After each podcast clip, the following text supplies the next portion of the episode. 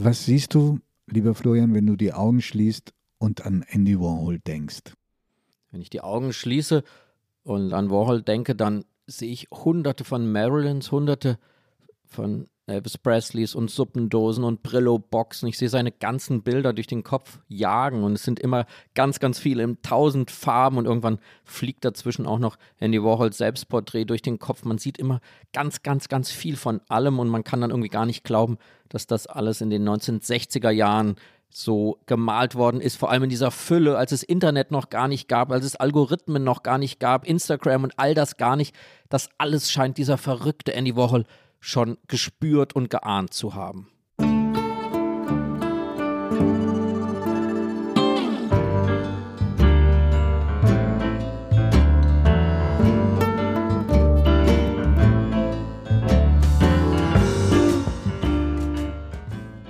Augen zu. Der Kunstpodcast mit Florian Illies und Giovanni Di Lorenzo.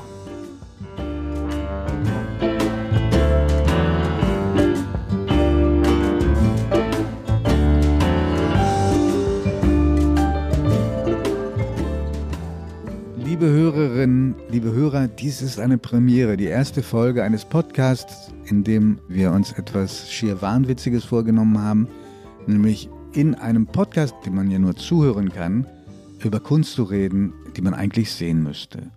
Und deswegen heißt dieser Podcast Augen zu. Und ich habe den tollsten Gesprächspartner, den ich mir nur vorstellen kann. Florian Illis. Ich freue mich sehr, über Kunst einmal nur zu sprechen, ohne dass man sie vor Augen hat, das ist eine wunderbare Herausforderung. Und wir freuen uns riesig, dass Sie alle jetzt zuhören, wie wir versuchen, einen Künstler fassbar zu machen, indem wir von ihm sprechen. Ich selbst versuche das, seit ich 15 Jahre alt bin. Da habe ich angefangen, mich für Kunst zu begeistern in der Schule. Dann ganz früh auch angefangen, Kunstkritiken zu schreiben. Später ein Kunstmagazin mitgegründet und dann auch in einem großen Auktionshaus gearbeitet. Und bis heute bin ich wirklich mit großer Besessenheit und Leidenschaft für die Kunst und versuche immer wieder andere dafür zu begeistern. Und wir wollen es hier in diesem Podcast versuchen, indem wir mit sehr vielen Worten die Bilder in ihrem Kopf entstehen lassen. Mein Name ist Giovanni Di Lorenzo. Ich bin seit meinem 19. Lebensjahr Journalist und seit 17 Jahren bei der Zeit. Bin im Vergleich zu Florian natürlich ein blutiger Laie, aber Kunst begeistert. Dieses Thema Kunst hat auch unsere Freundschaft geprägt. Und wir wollen aber nicht ganz unter uns bleiben in diesem Podcast. Wir haben jeder einen Telefonjoker. Und mein Telefonjoker ist jemand, bei dem Sie vielleicht erstmal staunen werden. Wolfgang Job. Warum das? Weil er Zeitzeuge war dieser ganz wilden, ganz aufwühlenden Jahre in New York, besonders in den 70ern. Er hat eine besondere Verbindung zu Warhol, über die wir noch reden, und weil ich finde, dass er sehr gut analysieren kann, worin seine Kunst bestand. Und meine Telefonjokerin ist Rosemaria Grob. Das ist die Kunstkritikerin der FAZ und sie war Mitte der 90er Jahre meine erste Chefin bei der FAZ. Ich habe unter ihr gelernt und habe von ihr eigentlich auch sehr viel gelernt, warum Andy Warhol ein so großer Künstler ist und deshalb rufe ich Sie heute an. Davon später mehr. Und jetzt aber, lieber Florian, lass uns loslegen. Ich verrate dir ein bisschen was, wie ich an Andy Warhol so rangekommen bin, so ganz im Privaten. Mhm. Bei uns zu Hause wurde viel über Kunst geredet, weil ich meine Kindheit zum Teil in Italien verbracht habe. Ging es natürlich meistens um italienische Maler, auch welche, die schon ziemlich alt waren, weil sie aus dem Mittelalter oder aus der Renaissance stammten. Andy Warhol wurde so qualifiziert, dass man sagte, das ist doch gar keine Kunst. Das ist doch bestenfalls Kunsthandwerk. Und ich erinnere mich, dass eine Tante geradezu empört etwas sagte, was ganz bestimmt als Satz in der ganzen Welt immer wieder im Zusammenhang mit Kunst gebraucht wird, ein etwas ignoranter Satz. Das kann doch eigentlich jeder. Und das war mein Approach zu Andy Warhol und ich habe Zeit gebraucht, um meinen eigenen Weg zu ihm zu finden. Wie war das bei dir? Mein, mir fing es genauso negativ belastet an, als ich in der Schule Kunstleistungskurs wählte und wir tatsächlich bei einem ganz wunderbaren Lehrer, den ich gerne erinnere, in meinem Gymnasium in Fulda, an den Kunstlehrer Roth, tatsächlich die Pop-Art durchnahmen, passierte was ganz Unglaubliches. Er teilte uns eines Tages mit, Andy Warhol sei gestorben. Und das war für mich völlig verstörend, dass etwas, was ich in der Schule behandle als sozusagen Wissen und Lehrmeinung, dass diese Person sogar noch lebt. Also ich war eigentlich völlig verstört, dass er gerade erst gestorben ist. Ich hatte das Gefühl, es ist etwas ganz Vergangenes. Und ich merkte dann später auch in meinem Studium, dass Andy Warhol vor allem in diesen 80er, 90er Jahren wirklich jemand war, den man besser nicht erwähnte, wenn man irgendwie ernst genommen werden wollte in der Kunstgeschichte. Der galt als derjenige, der jeden porträtiert. Man sagte damals, wenn man 100.000 Euro oder 100.000 Mark damals zahlte, dann macht er Polaroids von einem und dann wurde man von ihm porträtiert in seiner Technik und das ließen eben alle mit sich machen, die sich's leisten konnten und selbst Toni Schumacher, mein großes Fußball-Torwart-Idol, ließ sich eben von Andy Warhol malen und man hatte sozusagen in der Kunstkritik, in der ganzen Kunstwelt war so Andy Warhol der wirklich alternde Diva, die für Geld alles macht und die irgendwann vor langer, langer Zeit mal eine große Zeit hatte. Und so bin ich aufgewachsen mit ihm und hatte auch das Gefühl, Ach ja, das ist irgendwie amerikanische Konsumkultur, die hier wiedergespiegelt wird. Aber mir hat völlig das Wissen, auch letztlich der Abstand gefehlt, um zu erkennen, dass es sich hier um einen der ganz großen Künstler handelt. Dafür habe ich lange gebraucht. Vielleicht der einflussreichste in der zweiten Hälfte des 20. Jahrhunderts. Du hast gerade schon den Tod erwähnt. Ein ganz tragischer Tod, über den wir vielleicht noch reden werden. 87. Lass uns doch über seine Anfänge sprechen. Denn der, du hast gerade das Wort benutzt, aus einer anderen Zeit, die Zeit, in die er hineingeboren wurde, das war wirklich eine andere Zeit. Eltern eingewandert aus Osteuropa, aus einem Gebiet, das heute der Slowakei zuzurechnen ist, arm. Vater schlägt sich in Pennsylvania durch als Bauarbeiter, Später wird das so ein bisschen mythisiert, äh, dass er vielleicht auch im Bergbau gearbeitet hat, aber es stimmte nicht. Katholische Familie, den geistlichen Bezug hat er zeitlebens behalten. Warhol kommt 1928 auf die Welt.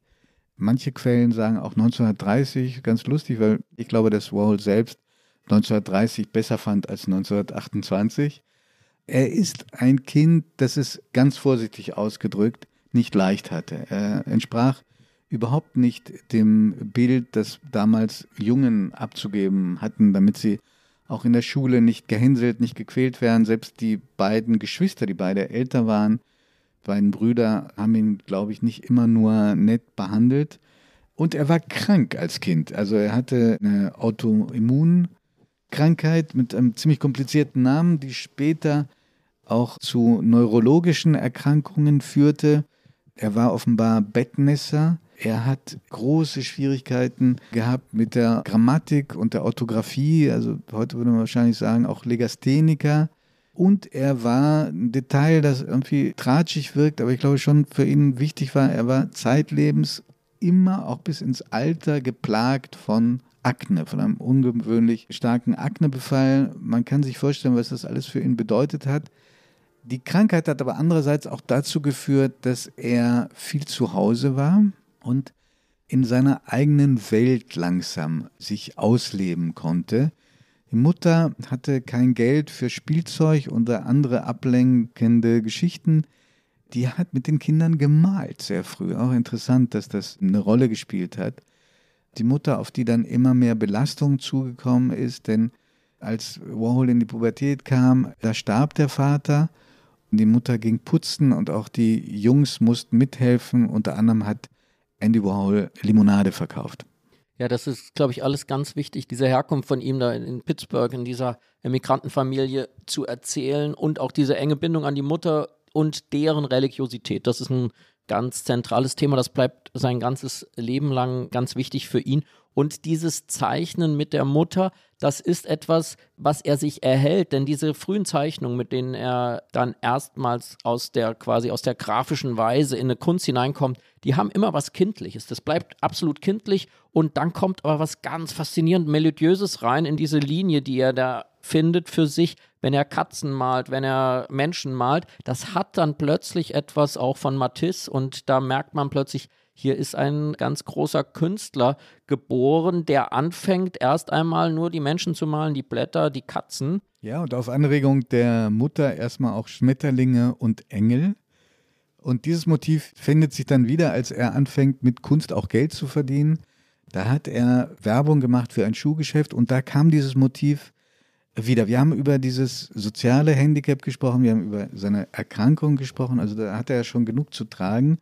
Dazu kam dann noch seine Homosexualität und ich weiß gar nicht, ob man sich heute noch so richtig vorstellen kann, wie entsetzlich das für Homosexuelle, für Schwule und Lesben war, in dieser Zeit die Sexualität auszuleben. Das war allemal da, wo er lebte, richtig ein Vergehen. Es gab bei der Polizei ein eigenes Department, was nur zuständig war für die Verfolgung von Homosexuellen. Es gab einen berüchtigten Senatsbericht über die Umtriebe von Homosexuellen im öffentlichen Dienst. Als Homosexueller lief man Gefahr, entweder durch Schocktherapie misshandelt zu werden oder ins Gefängnis zu kommen. Ja, und Andy Wall hat da eben ganz auffällig ganz früh eine ganz andere offensive Weise damit gewählt. Er hat also seine Freunde, seine Liebhaber, die Männer nackt gemalt, ganz pur, ganz nackt. Das Geschlechtsteil so genau porträtiert wie die Renaissance-Maler ein Gesicht. Das setzt sich dann fort in seiner Kunst, dass er versucht, dieses Thema immer wieder in der Kunst unterzubringen. Es ist jetzt gerade eine große Ausstellung im Museum Ludwig in Köln gewesen, die genau diesen queeren homosexuellen Andy Warhol in den Vordergrund gestellt hat und gezeigt hat, wie er da eigentlich das erste Mal anfängt, eine Widerständigkeit, eine Aggression auch gegen die gesellschaftlichen äh, Doktrinen um ihn herum zu entwickeln und wie er das schafft mit den Mitteln der Kunst. Also ganz wichtig, er versteckt sich eigentlich nicht. Er schminkt sich früh. Mhm. In einem Selbstporträt zeichnet er sich mit Löckchen und verkauft das auch offensiv. Und als er dann den großen Sprung wagt mit Unterstützung dieser armen Mutter, die ihm sozusagen das zusammengekratzte Geld gibt und nach New York kommt, da wird er sehr früh in die Schulen-Community New Yorks integriert, 1949. Also man sieht auch hier, wie sehr er der Zeit voraus war.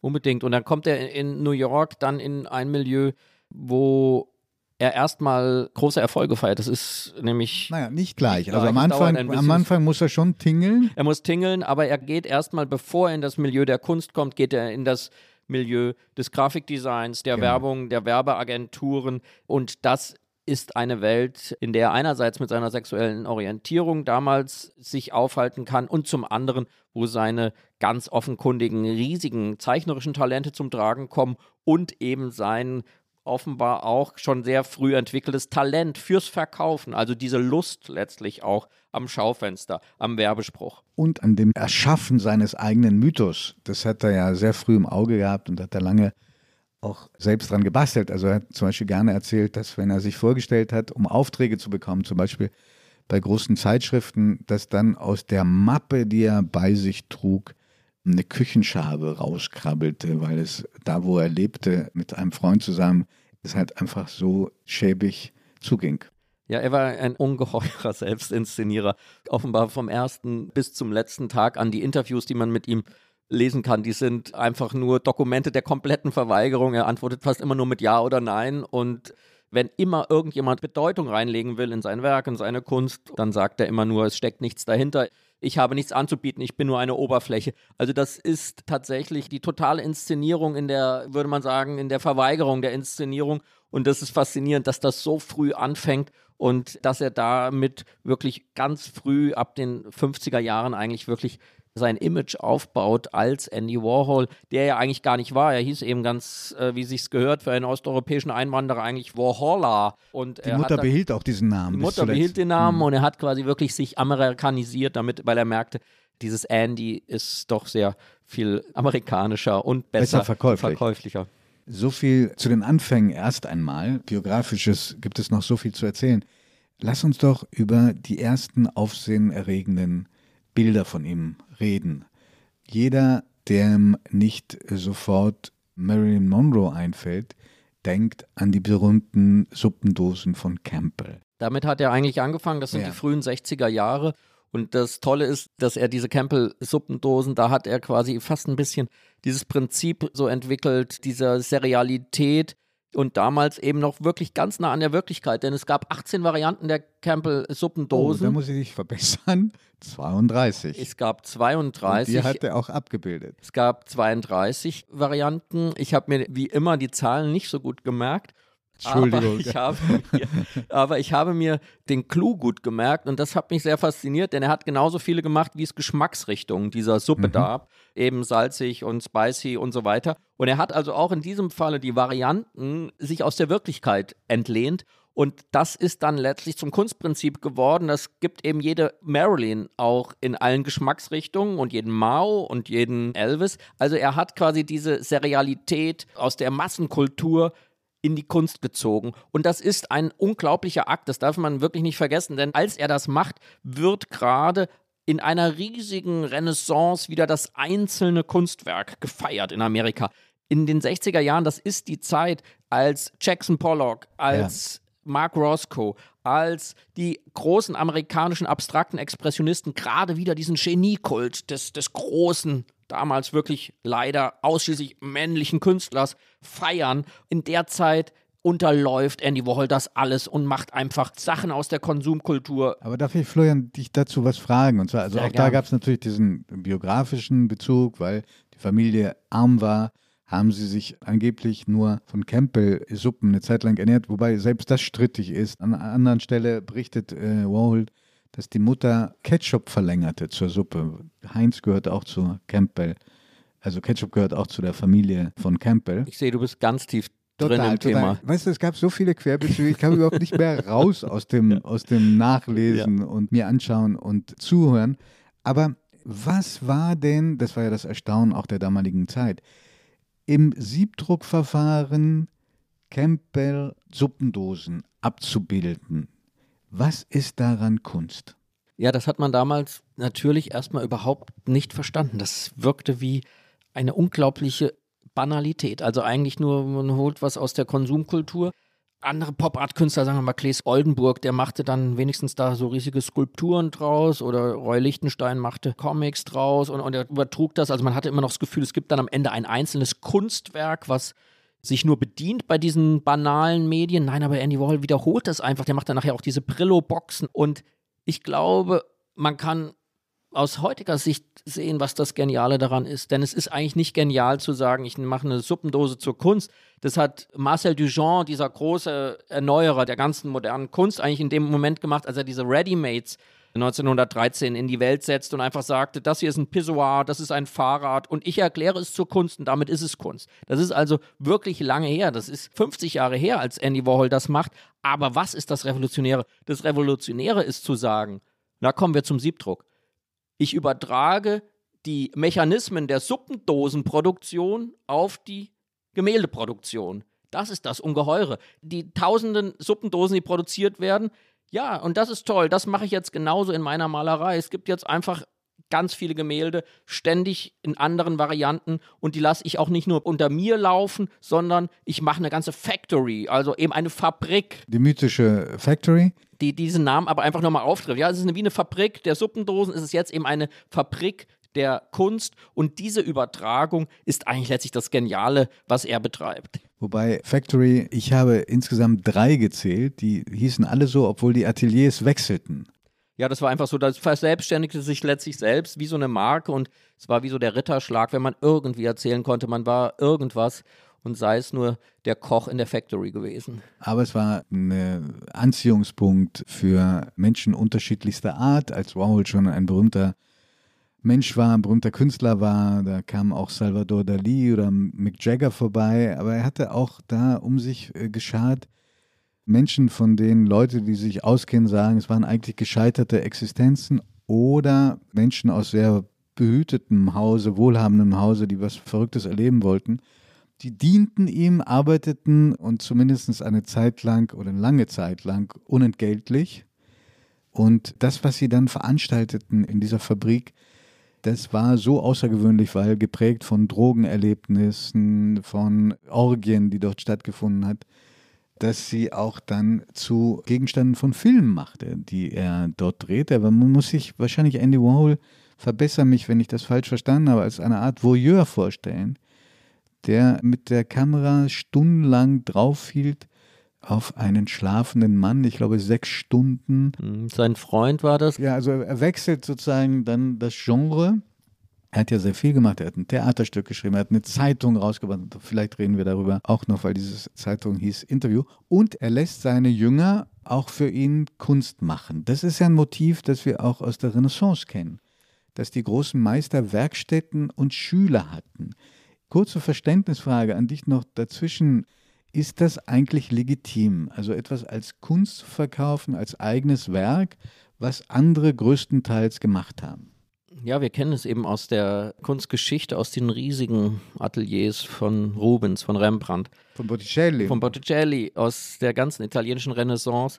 Und es war sozusagen wirklich wie ein Lehrberuf. Man wurde ausgebildet, man lernte erst die Farben anrühren, man lernte dann die Leinwände grundieren, man lernte all das. Also das war wirklich wie eine Lehrwerkstatt und es ist dann bis heute bei manchen großen Gemälden der Renaissance weiß man nicht, wer was gemalt hat. Bei manchen weiß man sogar und dann sagt man, der junge Künstler hat hier in diesem großen Bild seines Meisters bereits ein, zwei Figuren gemalt oder den Landschaftshintergrund gemalt. Also das war wirklich eine Kunstgeschichtstradition, die Andy Warhol ganz bewusst natürlich aufgreift, weil er etwas ganz Subtiles begriffen hat. Man holt sich immer mehr Assistenten, man holt sich eine Factory, man macht einen richtigen Betrieb aus dem, was man da betreibt. Echte Kulturindustrie wie es dann später hieß. Aber etwas ganz Verrücktes bleibt eben dann doch.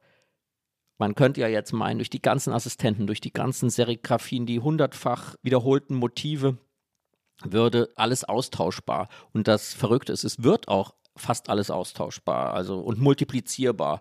Die Kunst, er malt Leonardos Bilder nach. Er malt. Äh, nach einer Vorlage eines Gebetsbildchens, das seine Mutter in ihrem Gesangsbuch hatte. Ja, und das ist ein unglaublich wichtiger Punkt für mich, für, um den ganzen Wochol zu begreifen. Er hat dann nachher, als er eben diese berühmten Bilder von Leonardos Abendmahl nahm, hat er genau dieses in Jahrzehnten religiöser Praxis abgegriffene Bildchen von Leonardos Abendmahl genommen und er hat keineswegs gesagt, ich brauche jetzt für mein Gemälde die tolle Reproduktion und damit arbeite ich. Nein, ich arbeite mit dem in religiöser Verehrung gewesenen Objekt, diesem Leonardos Abendmahl, und ich versuche in meiner Kunst den gleichen Effekt hinzustellen. Genau dadurch, dass das Bild so oft angeguckt, so oft angefasst wurde, verliert es nicht an Aura, wie es die großen Thesen sagen, sondern, sondern es, es gewinnt, gewinnt dazu. Lass uns noch einen Moment reden über diese verrückte Zeit in den 60er Jahren. Und da würde ich gerne, wenn du es erlaubst, unseren Telefonjoker. Unbedingt, bitte. Ins Spiel bringen. Also Wolfgang Job, der in dieser Zeit häufig in New York war. Und ich habe ihm deshalb die Frage gestellt, wie war das damals?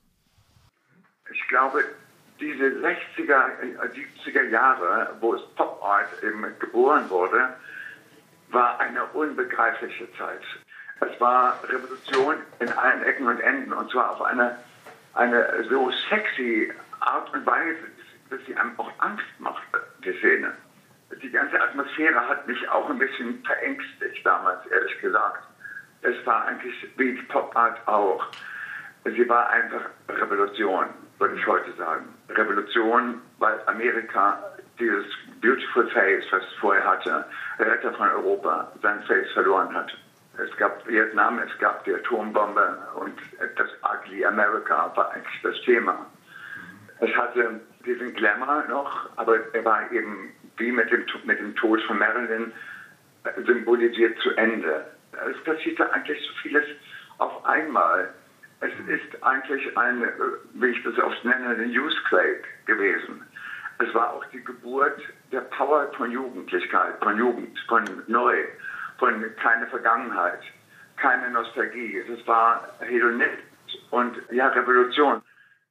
Ja, das ist von Wolfgang Job wahnsinnig gut zusammengefasst, glaube ich, in beiden, in dieser irren Faszination und auch, wie er selbst, ist ja beruhigt, dass es selbst Wolfgang Job verängstigen kann, in dieser ungeheuren Power, die da aus dieser neuen Aufbruchsenergie herausspricht. Ja, auch der sexuellen Aggressivität, die er im Gespräch beschrieben hat.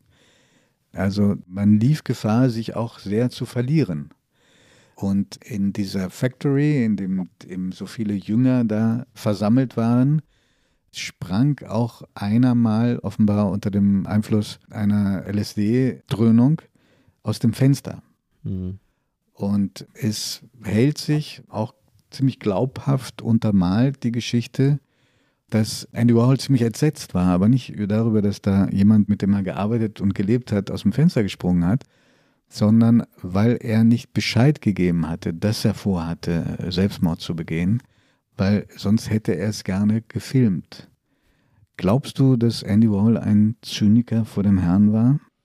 Tja, das ist die ganz große Frage, die bis heute nicht beantwortet wird und das macht fast eigentlich, finde ich, auch die Größe von einem Künstler aus, wenn man schon zu seinen Lebzeiten und auch danach eigentlich immer wieder dieselbe Frage stellt. Hat er eigentlich diese Konsumkultur, hat er diesen Star-Kult kritisiert oder hat er ihn eigentlich gefeiert? Oder hat er beides gemacht? In den Interviews ist das überhaupt nicht rauszukriegen. Ist das ein zynischer Umgang oder begreift er es rein als abbildend, was er da macht? Diese ganzen privaten Themen für ihn, eben Homosexualität, Religiosität, sind Dinge, die er sehr für sich behalten hat. Deswegen ist kein Mensch präsenter, kein Mensch scheinbar besser dokumentiert als Andy Warhol und letztlich keiner weniger durchschaubar als er. Es ist wie eine Sphinx für mich, diese Figur, der da hinter seiner silbernen Perücke sitzt und man kann noch so viele Interviews lesen, man kann diese fantastische 1200-seitige Biografie von Blake Gopnik lesen, die gerade in Deutsch erschienen ist. Ja, und daraus habe ich auch sehr viel gezogen, ja. Daher kommen deine ganzen Campbell-Kenntnisse, die sind beeindruckend. Alle, die 32, ja, da hast du völlig recht. Und äh, man liest dieses ungeheuer breit recherchierte Buch und man hat das Gefühl, man hat solche Menge an Fakten über diesen Menschen. Die großen Fragen wie, war er Zyniker, war er Feierer dieser Kultur, hat er kritisiert, was da mit den großen amerikanischen Stars passierte?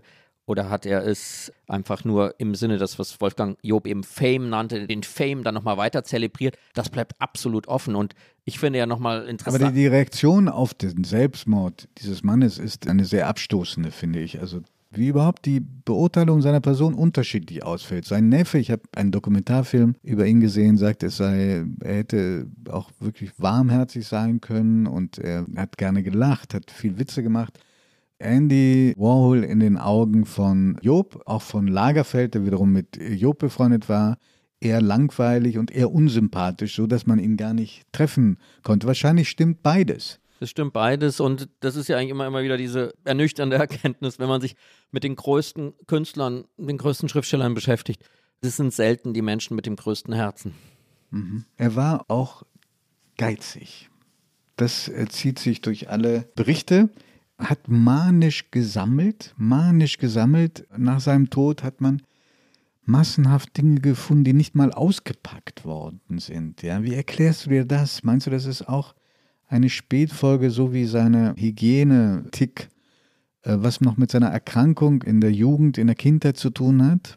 Ja, sicherlich, glaube ich, kann man zumindest laienpsychologisch sagen, dass diese Armutserfahrungen dann dazu führen, in dem Moment, wo er dann einfach Geld hat und reich wird, einfach immer mehr zu kaufen. Was er da kauft, das sind ja vor allem dann auch immer Antiquitäten gewesen oder auf Flohmärkten immer wieder irgendwelche Dinge, die er konservieren wollte. Und dazu passt eben auch dieses merkwürdige Element, was eigentlich erst jetzt so begriffen wird, hat eben solche Time Capsules, Zeitkapseln immer wieder gemacht. Er hat einfach Sachen aus der Gegenwart genommen, Zeitungen, Dinge, die er gerade gekauft hat und sie in Kartons gesteckt und quasi versiegelt im Museum für moderne Kunst in Frankfurt sind da einige von zu sehen, wo er einfach nur dokumentieren will seine Gegenwart. Also es ist ein, auch irgendwie ist er wie ein ständig offenes Aufnahmegerät für die Gegenwart. Also er, er sieht die ganze Zeit, er lässt alles auf sich einströmen, Bilder, aber auch Dinge und er scheint es alles horten zu wollen, in sich zu horten, in seiner Kunst und offenbar auch in seinem Haus. Er hat es gar nicht eben geschafft, das dann überhaupt noch zu bewältigen. Also er hat, glaube ich, in allen Arten, in der Kunst wie im Leben, sehr manische Züge, ja. Mhm. Die Hochzeit war in den 60er Jahren, oder würdest du davor? Äh, Unbedingt, das sind die 60er Jahre und, und die. Lass uns doch vielleicht da noch einen Moment bleiben, weil er war eben wirklich ein multimedialer Künstler. Er entdeckte dann eine Band, die nicht zufällig Velvet Underground hieß, weil sie relativ unbekannt war, um es vorsichtig auszudrücken und offenbar so schräg und aggressiv spielte, dass bei Auftritten die Musiker aufpassen mussten, nicht verprügelt zu werden. Und er macht sich ein bisschen zum Paten dieser Gruppe, in der Lou Reed, der berühmte, später berühmte Lou Reed, äh, der bestimmende Mann war und bringt die auch zusammen mit einer Deutschen, Künstlername Nico, bürgerlich ganz schnöde Christa Pefken, in den 80er Jahren, glaube ich, auf Ibiza dann gestorben. Eine unfassbar interessante, vielschichtige Frau, die erst spät auf Empfehlung von Jim Morrison übrigens anfängt, selber Songs zu schreiben. Und die machen dann zusammen ein Album, was in die Popgeschichte eingegangen ist. Und unser Podcaster Augen zu. Wenn ihr denkt an eine Banane, Zeichnung einer Banane auf weißem Grund von Andy Warhol gemalt, gezeichnet, dann wissen Sie wahrscheinlich, um welches Album es sich handelt. Und zur Erinnerung, Florian, wollen wir was einspielen? Ganz Unbedingt, kurz? ja. ja?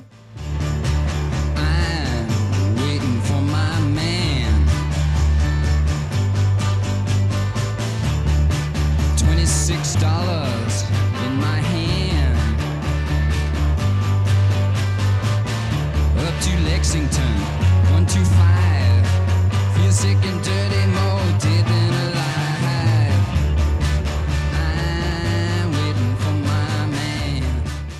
So, und I'm Waiting for the Man, da ist der Dealer gemeint. Die Themen waren ähnlich finster. Es ging um Heroin, um Sterben, also all das, was eigentlich die gute amerikanische Gesellschaft so nicht hören wollte und dann Vorbild wurde für ganze Musikbewegungen.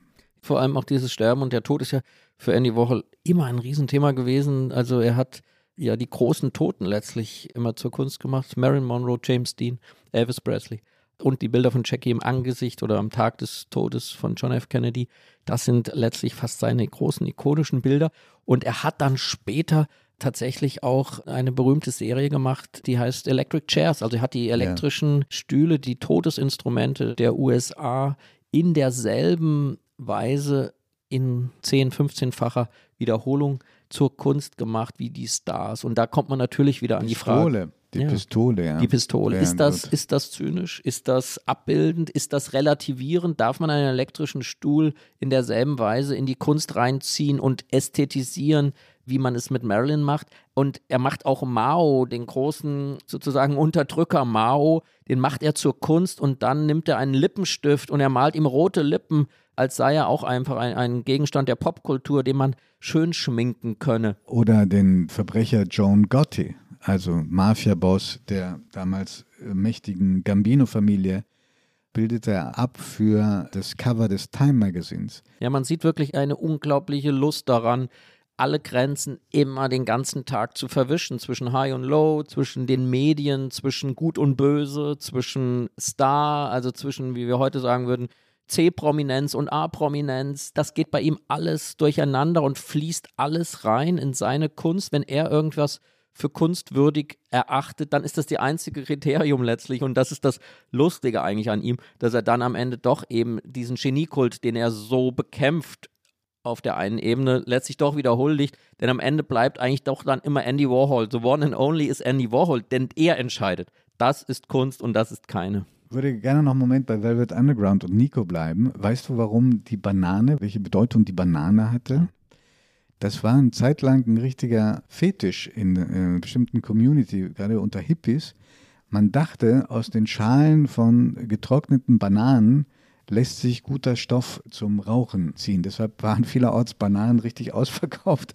Bis heute ist aber nicht erwiesen, ob das stimmt mit der Wirkung. Ich sehe, dass unser Podcast auch richtig eine praktische, äh, Absolut. praktische Wirkung für die Zuhörer hat. Das ist doch auch, auch sehr, sehr schön, wenn wir auch Lebenshilfe leisten hier. Christa Pefkin, einige schreiben, sie hatte sogar eine Liebesbeziehung zu dem eigentlich schwulen Andy Warhol. Ich weiß nicht, ob bestimmt, das kann man auch nicht mehr recherchieren, aber sie war eine Frau, die offenbar Menschen sehr angezogen hat.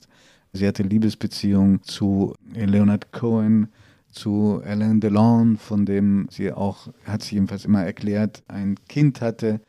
Warhol hatte, unabhängig von der Frage, ob es eine Liebesbeziehung war oder nicht, er hat sich immer auf Frauen sehr stark fokussiert, auf bestimmte Frauen. Viva war zum Beispiel eine. Und sie dann auch schnell wieder fallen lassen. Menschen an sich kurz ranlassen oder so tun, als ob man sie ranlässt und dann wieder fallen lassen. Hast du dafür eine Erklärung?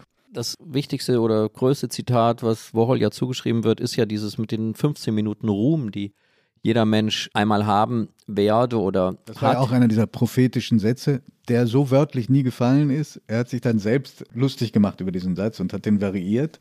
Der ist irgendwann in einem Ausstellungskatalog mal gefallen im Schwedischen und das zeigt aber unbedingt seinen Umgang mit dem Ruhm, also dass er ihn letztlich auch in seiner Vergänglichkeit immer sieht und es passt auch in der Kurzfristigkeit seiner Beziehungen, seiner Menschenbeziehungen, die er hat, denn alle seine Beziehungen, kann man eigentlich sagen, enden relativ rasch. Die einzige lebenslange Beziehung, die er eigentlich hat, ist die zu seiner Mutter.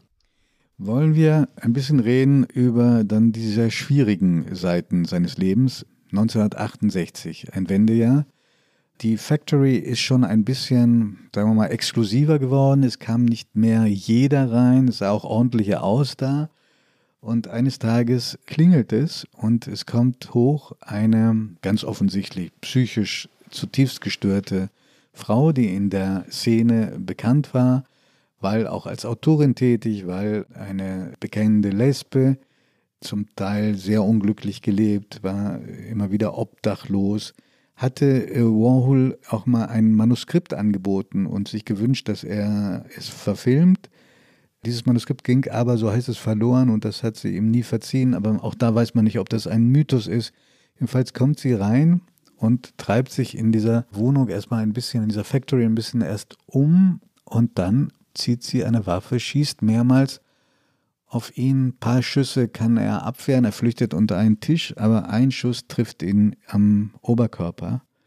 Und eigentlich dachte man, der ist jetzt tot. Wird dann sechs Stunden notoperiert, überlebt, aber bleibt tief gezeichnet von diesem Verbrechen. Ja, da kommen einem natürlich sofort die Parallelen zu John Lennon, also dieser Attentat im Moment des Gipfel des Ruhms, das kann man eigentlich sagen. Er war der erste 68. Künstler, Ja. auf den geschossen worden ist. Mhm, mhm. Und diese Frau hat dann auch so ein kleines Manifest eben veröffentlicht. Valerie Solanas hieß. Genau, das wirklich ein, sozusagen ein feministisches Manifest ist, wo man dann eben auch sagen muss, es trifft wirklich den Falschen, im wahrsten Sinne des Wortes. Also sie wollte mit Andy Warhol die männliche Dominanz besiegen, aber eben auch vor allem diese persönlichen Demütigungen, die sie da empfunden hatte, ihm gegenüber. Und dieses Erlebnis, dieses Attentat verändert Andy Warhol für immer. Es verändert ihn als Mensch und es verändert seine Kunst. Sie, sie wird dunkler, sie wird skeptischer, er wendet sich anderen Motiven zu. Und dieses Jahr 68 beendet eigentlich wirklich diese glorreichen, diese bejahenden, diese funkelnden 60er Jahre von Andy Warhol. Und selbst das Attentat, das sorgt erstmal natürlich weltweit für großes Aufsehen, ist in allen Medien, aber nach wenigen Tagen wird dieser Anschlag fast schon vergessen, weil ein anderer Mann wird niedergeschossen, nämlich der demokratische Präsidentschaftskandidat Bob Kennedy. Und der überlebt es bekanntlich nicht.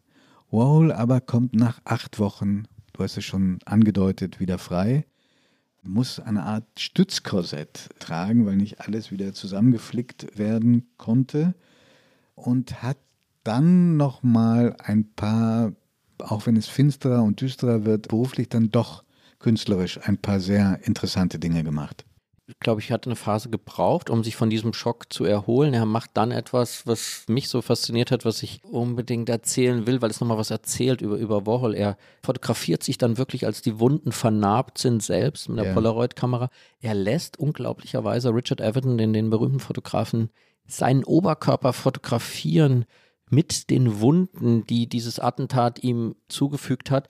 Und er hält da so eine Hand dran und da ist man wirklich wieder bei Caravaggio, der, Bei ungläubige, Caravaggio. der ungläubige Thomas. zeige deine Wunden und er zeigt diese Wunden und da kommt man natürlich dann auch an einen interessanten Punkt, ja. Das ist natürlich dann, wirklich eine, Stilisierung nicht nur zum Märtyrer seiner selbst, sondern eben in, in sich selbst in eine Jesusfigur zu verwandeln, wenn er da diesen Vergleich zieht. Aber das ist eben auch ein Warholscher Move, äh, wie man heute sagen würde, eben diese ganzen Verletzungen letztlich wieder nach außen zu drehen und sich als ja, heiliger Sebastian oder wie auch immer, mit den Pfeilen, den Wunden, die einem geschlagen werden, zu zeigen. Also diese Frage von Täter-Opfer, die einem ja bei diesen ganzen Marilyn Monroe-Porträts, bei diesen ganzen Star-Porträts, bei James Dean immer wieder kommen, das war ja auch so, so ein Gefühl, als, als Lady Di von den Paparazzi in den Tod getrieben wurde, dass man da wieder plötzlich zu diesen ganzen zu Tode fotografierten amerikanischen Stars zurückkehrte.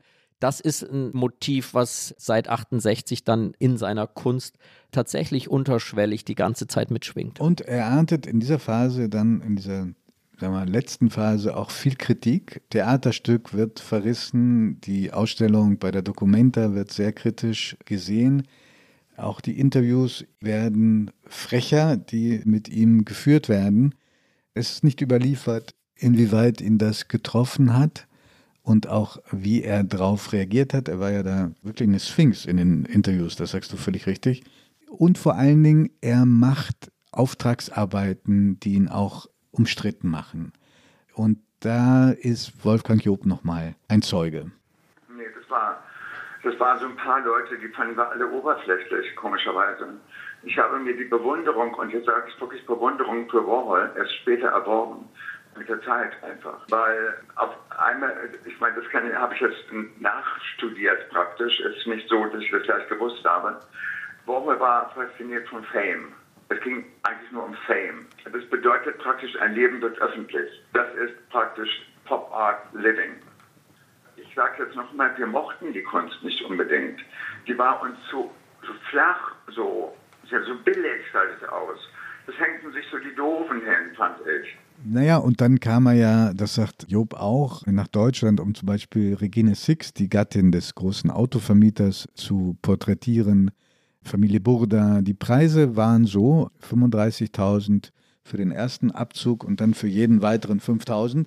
Also da muss ganz schön was zusammengekommen sein. Und ich habe mich immer wieder gefragt, wo wohl das ganze Geld geblieben ist.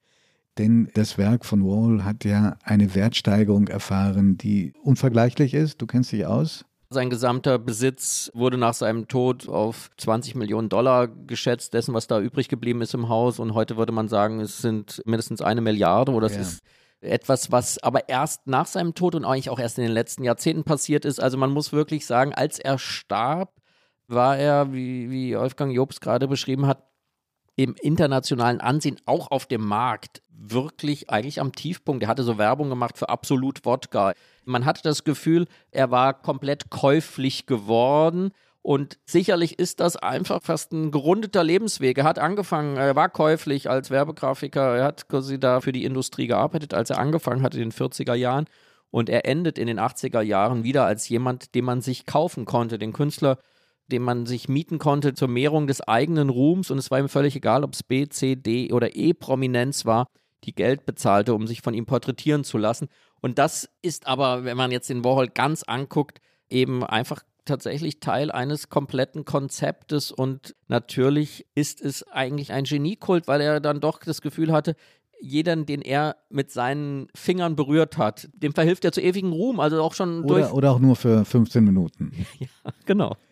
Die Umstände seines Todes, als ob es nicht schon das Attentat gegeben hätte, was nun furchtbar genug war, auch eigentlich tragisch. Er geht in die Klinik für einen Routineeingriff. Ja, eine Gallenblasenoperation und er war, wie gesagt, er hatte viele gesundheitliche Probleme seit Kindheit, aber das war überhaupt nichts Dramatisches und er war noch gar nicht alt, aber. Weißt du, welche Bücher er mitnahm ins Krankenhaus? Nein. Er nahm mit eine äh, Biografie von Frank Sinatra und die Tagebücher des Schriftstellers, Malers, Regisseurs Jean Cocteau. Toll. Mhm. Auch eine irre Kombi, oder? Ja. Auch nochmal symbolisch. Aber es zeigt, ich wusste das nicht, aber es ist sehr faszinierend, weil dieser Strich von ihm, der Zeichnungsstrich hat sehr viel von dem Jean Cocteau Zeichnungsstil, den Cocteau inspiriert hat und diese Sinatra-Welt, dieser Star, dieses, dieses alles, alles nochmal drin alles gewesen. drin, weil er hat quasi sozusagen alles dabei auf seinem letzten Gang, ja. Ja, ich habe mir die Nachrufe angeschaut auf Warhol, die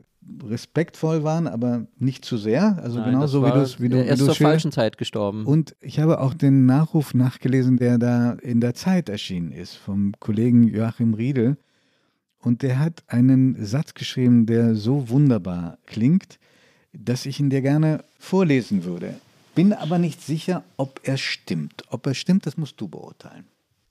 Längst war allerdings offensichtlich geworden, dass Andy Warhol sein kreatives Genie stets nur einem einzigen Objekt zugewandt hatte, dem eigenen Leben.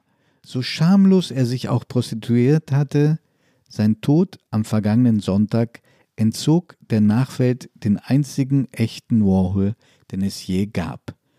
Der Rest sind Fälschungen von eigener Hand. Ja, ich muss sagen, journalistisch brillant. Joachim Riedel kann man nur sagen, Verneigung. Das ist Fälschung vor eigener Hand über die Werke, die er geschaffen hat. Ich glaube, dass es nicht so ist. Wir haben solche Künstlerfiguren, bei denen es ganz schwierig ist, wie die Werke ohne den Künstler funktionieren. Joseph Beuys ist das größte Beispiel. Die beiden, die beiden kannten sich, haben auch aufeinander Bezug genommen und äh, Warhol hat auch Beuys gezeichnet mit goldenem Staub. Mit goldenem Staub, ja, er hat ihn sehr bewundert, diesen Mythenschöpfer, einen der größten Mythenschöpfer, den es gab im 20. Jahrhundert und der wirklich dafür sorgte, dass die Kunstwerke, vor allem seine Performances und so weiter, durch ihn so beseelt waren. Ich glaube, dass wir heute eben 25 Jahre nach dem Tod von Andy Warhol doch merken, nein, er hat Werke geschaffen, die nicht Fälschungen seiner Persönlichkeit sind, sondern mit denen er sich quasi ein Überleben in die Unendlichkeit ermöglicht hat. Also ich glaube, dass Warhol, wie wir heute wissen, einfach immer wichtiger wird und wir immer besser erkennen können, warum er so groß geworden ist. Und ich habe meinen Telefonjoker den ich jetzt gerne ziehen würde. Das ist Rosemaria Kropp. Sie ist Kunstkritikerin der FAZ und sie betreut dort auch seit 25 Jahren den Kunstmarkt und sie hat Andy Warhol über sehr lange Zeit begleitet. Und ich habe sie gefragt, ist es denn wirklich so, dass eigentlich die Factory diese Kunstwerke geschaffen hat und dass sie austauschbar sind? was ich einen Geniestreich finde, auch als äh, Geschäftsmodell. Er hat es geschafft, diese Produktionsgemeinschaft, das alles dann unter seiner Marke Andy Warhol, ne? Also bekannt werden zu lassen. Er war das dann. Er ist es geworden. Eigentlich genau das, was er versucht hat ähm, abzuräumen. Das finde ich schon eine große Leistung. Noch eine zweite Frage. Andy Warhol ist inzwischen der erfolgreiche Künstler auf dem Kunstmarkt weltweit. Wenn jemand so populär ist, ist das nicht eigentlich ein schlechtes Zeichen? Sage ich jetzt immer mal gerne, nicht jeder Künstler, der am Markt erfolgreich ist, ist ein schlechter Künstler. Ne? Das sollte man mal festhalten. Und ich würde denken, dass Warhol, ähm, soweit kann, kann, man sich versteigen, sicher zu den bedeutendsten Künstlern des ähm, 20. Jahrhunderts gehört. Was für ein schönes Schlusswort. Und trotzdem gibt es noch eine wichtige Frage. Wenn jetzt jemand vielleicht auch durch diesen Podcast besonders neugierig geworden ist auf Andy Warhol, wo kann er denn besonders viel und besonders Typisches sehen? Also es gibt in Deutschland ein Museum, das den größten Pop-Art-Schatz außerhalb der USA hat und deshalb natürlich auch den größten Andy Warhol-Schatz. Das ist das Museum Ludwig in Köln, dank des Sammlers Peter Ludwig. Dort kann man hinpilgern und ihn sich anschauen. Man kann auch im Hamburger Bahnhof in Berlin große Bilder von ihm sehen und in vielen anderen Museen, aber das Museum Ludwig in Köln ist eindeutig der zentrale Ort. Und das Zweite, wenn man lesen will und sehr viel Zeit hat, dann sollte man sich die 1200 Seiten dicke Biografie von Blake Gopnik, Warhol, ein Leben als Kunst, anschauen, die im Bertelsmann Verlag erschienen ist, von sieben Übersetzern in Windes Islands Deutsch übertragen. Und das ist wirklich ein Monumentalwerk, wo wirklich alles über Warhol zu finden ist, inklusive, wie wir heute erfahren haben, der genauen Anzahl der Campbell-Suppendosen. Du bist aber nachtragend, lieber Florian. und die letzten Ausstellungskataloge, die gab es oder gibt es in New York und in Wien und in Deutschland im Museum Ludwig. Das ist eine noch laufende Ausstellung Andy Warhol Now. Ja, da können wir wirklich gar nichts mehr hinzufügen und schließen einfach unsere Augen. Und freuen uns sehr, dass Sie dabei waren. Wirklich ganz große Freude. Und Vielen Dank. Nächstes Mal geht es weiter mit jemandem, der in einer ganz anderen Zeit gelebt hat, aber genauso faszinierend ist wie Andy Warhol, Sandro Botticelli. Und ich kann mir jetzt schon vorstellen, Florian, vor welchem Bild du die Augen zumachst von Botticelli. Ich glaube auch, ich vermute, es wird die Venus sein. Die Ankunft der Venus. Bis dahin, wir freuen uns sehr auf Sie. Vielen lieben Dank.